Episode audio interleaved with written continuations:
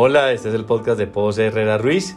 Seguimos hablando de la ley 2195 de 2022, la ley de transparencia. De nuestra conversación anterior con Oscar Dutasaura y Luis Miguel Rusi del equipo de cumplimiento y penal corporativo nos quedaron particularmente dos temas interesantes que debemos, en los que debemos profundizar. El tema de la contratación pública, del que hablaremos hoy, y el tema de competencia, eh, con que hablaremos con Jorge de los Ríos en una próxima edición de este podcast. En el eh, podcast inicial hablamos del régimen sancionatorio de las personas jurídicas, de los procedimientos de debida diligencia de contrapartes y los asuntos más, más relevantes en materia de actos de soborno, de soborno transnacional.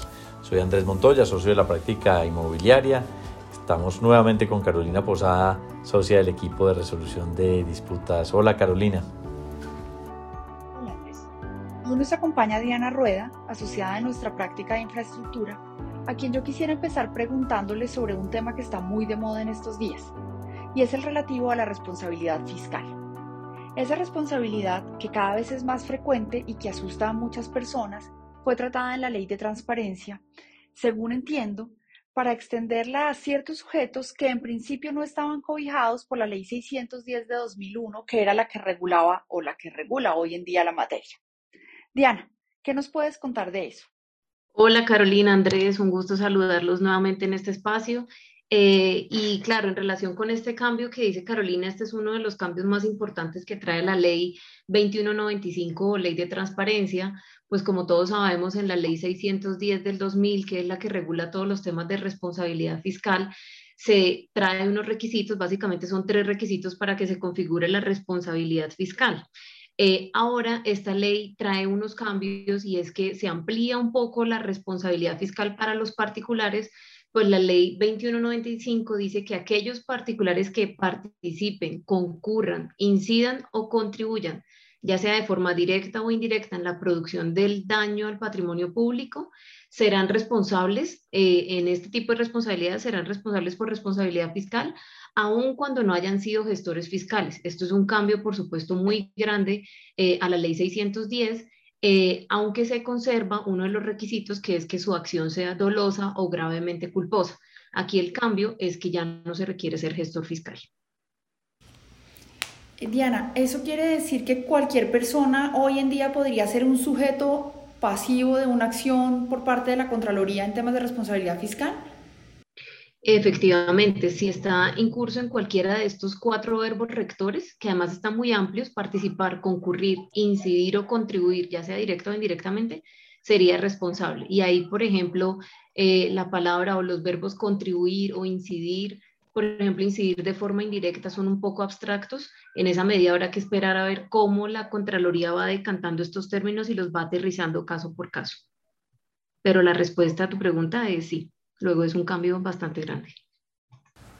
Diana, ¿cuál, cuál, cuáles eran los verbos rectores? ¿Cuál es el cambio sustancial en ese, en ese punto de responsabilidad fiscal frente a lo que existía hoy en día? Ahí el cambio importante es que ya ni siquiera se requiere ser gestor fiscal. Creo que en relación con eso, pues hay un cambio bastante grande. Perfecto. Yo quería preguntarte, Diana, cómo es el tema de la contratación pública, qué pasa de cara a las licitaciones públicas. Claramente siempre que se habla de ley, de, temas de corrupción y anticorrupción, eh, el referente principal son las licitaciones públicas. ¿Qué temas principales crees que es importante tener en cuenta de cara a las licitaciones? Bueno, de cara a las licitaciones hay un cambio muy grande que introduce la ley 2195 y es una reducción del 2% en aquellos procesos de selección que adelanten aquellas entidades sometidas a Ley 80 y a todas las normas modificatorias o más conocido como el Estatuto General de Contratación de la Administración Pública. Empiezo por eso porque es, es, de resaltar que eso solamente aplica para los procesos de selección puntualmente de esas entidades y no aplica en cuatro procesos de selección muy puntuales, que son aquellos de selección abreviada, para la adquisición o suministro de bienes o servicios de características técnicas uniformes para los de mínima cuantía y para aquellos en los cuales se pondere únicamente el menor precio ofrecido. Salvo por esos procesos de selección, en todos los demás procesos de selección sujetos a ley 80 se puede aplicar esta reducción. ¿En qué consiste la reducción? Es una reducción del 2% sobre el total del puntaje que a uno le dan en la licitación y aplica a aquellos proponentes que les hubieran aplicado o una multa o una cláusula penal durante el último año. Entonces, ese último año, ¿cómo se cuenta? Se cuenta a partir de la fecha de cierre, o, más, o, que es la misma fecha para presentar la oferta, un año hacia atrás. Si un año hacia atrás a ese proponente, persona natural o persona jurídica, le impusieron una multa o una cláusula penal, sin importar la cuantía de la multa o de la cláusula penal, estará sujeto a esa reducción del 2%. Y esto es bastante importante porque si bien no es una inhabilidad, en muchos casos que a uno le reduzcan el 2% puede implicar que uno no se va a quedar con un gran, una gran masa de proyectos en los cuales uno está interesado. Entonces, esto es una sanción grandísima eh, y, y aplica igualmente para aquellas consorcios o uniones temporales de los cuales hagan parte estos proponentes que, como les decía, hubieron durante el año anterior.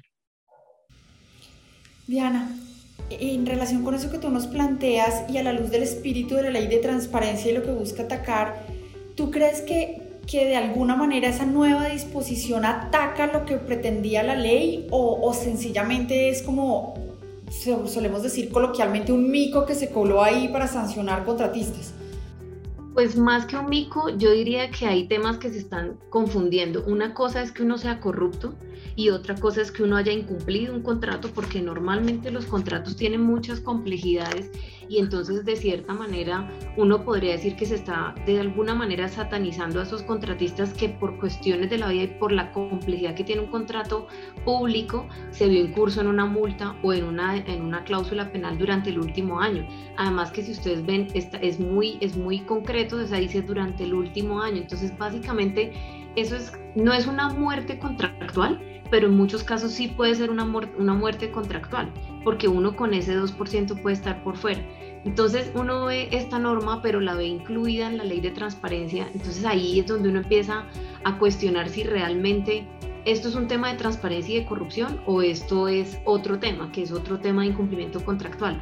Personalmente pienso que esta no es como la forma eh, de, atacar la corrupción, porque esto no tiene nada que ver con corrupción, pero sí es muy importante que todos aquellos que participen en estos procesos sujetos a ley 80 lo tengan muy en cuenta, se blinden mucho y adicional a ello tengan en cuenta que esta reducción no aplica, no aplica adicionalmente en aquellos casos en los cuales uno como persona sancionada ha demandado ese acto administrativo en sede judicial.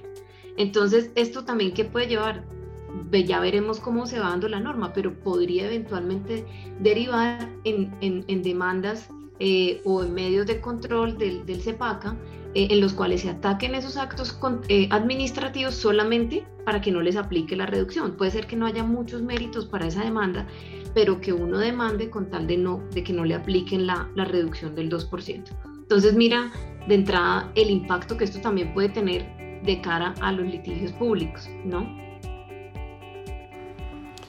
Claro, incluso eh, Diana, eh, no sé si podría incluso generar un efecto adverso en ese punto porque el nivel de manipulación de entidades que puedan imponer multas o cláusulas penales, bajo tu apreciación que comparto que, que un incumplimiento contractual no es corrupción, no es, transparencia necesariamente, y menos un criterio objetivo, pues podría conducir a algo diferente.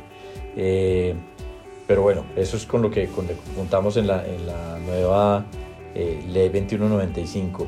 ¿Qué temas adicionales, eh, Diana, podríamos mencionar de manera específica desde el punto de vista general eh, que creas que sea relevante para quienes aún no conocen esta ley o no la han estudiado a fondo? Bueno, creo que de cara a quienes en, su giro ordinario normalmente contratan o se presentan a licitaciones públicas, hay, un cambio principal y es que para aquellos contratistas del Estado eh, que deban llevar contabilidad, ya sean personas jurídicas o naturales, deberán registrar por centro de costos o de manera individual cada uno de los contratos. Y dice la ley de transparencia que la finalidad de esto básicamente es que el Estado pueda verificar que ese contratista del Estado está haciendo una ejecución adecuada de los recursos públicos.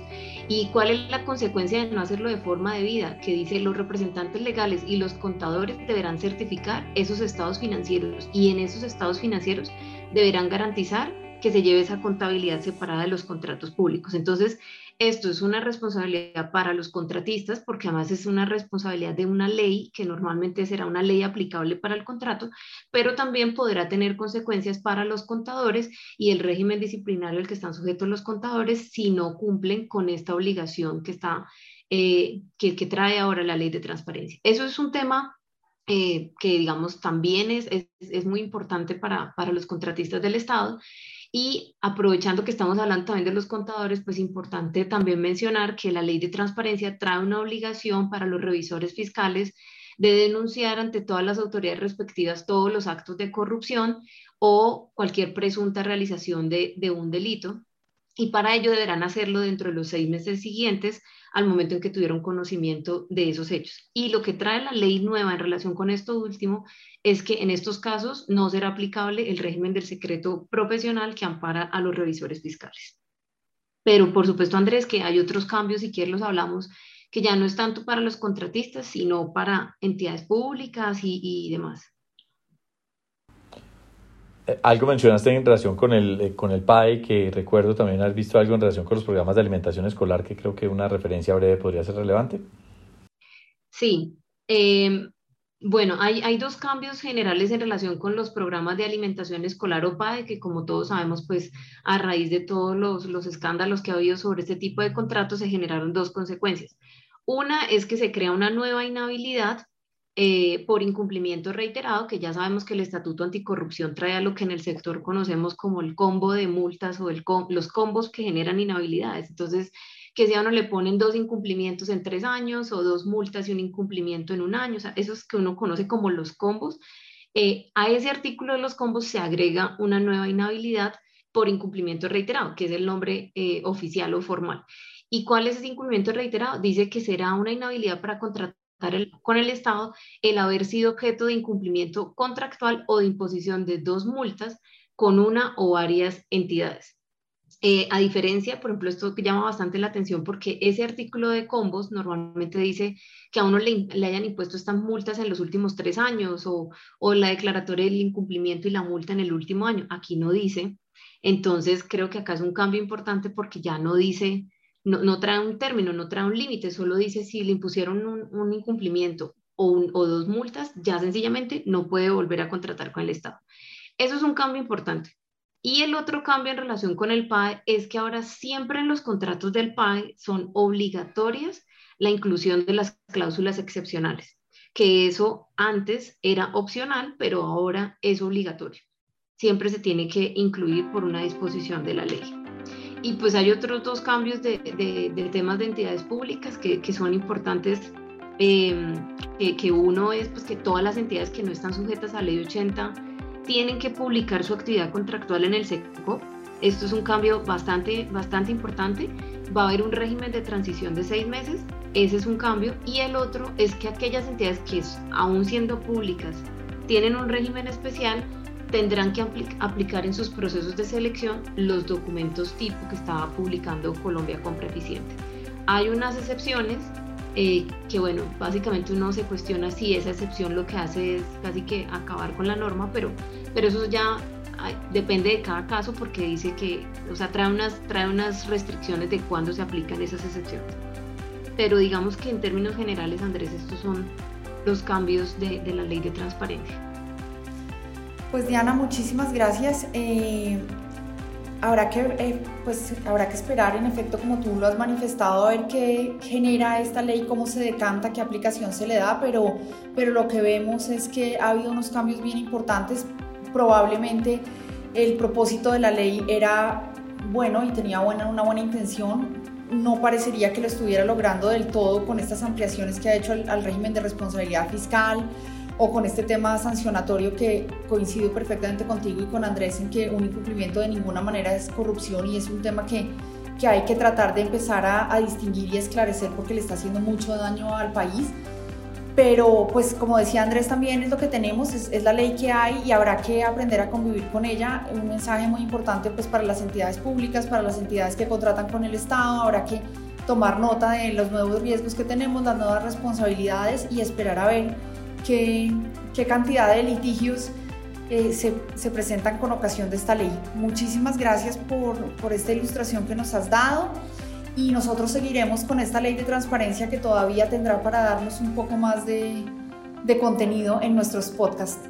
Muchas gracias a todos ustedes por habernos oído y nos estaremos oyendo muy prontamente. Mil gracias.